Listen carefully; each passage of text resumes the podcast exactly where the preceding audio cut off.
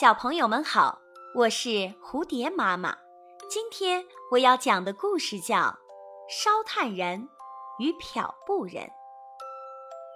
在镇上的一所房子里，住着一个烧炭人，他每天独自做着自己的工作，难免有些孤单。这一天，镇上搬来了一个漂布人，恰巧就住在烧炭人的隔壁。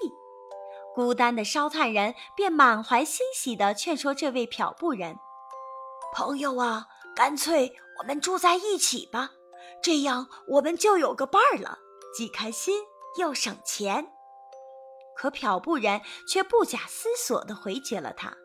他说：“谢谢你的盛情邀请，也许确实如你所说，两个人在一起能够相互照应。”但对于我们两个人来说，那是完全不可能的。我们绝对无法住在一起，因为我漂白的东西一定都会被你弄黑的。这个故事告诉我们：物以类聚，人以群分，不同类的人是不可能在一起融洽相处的。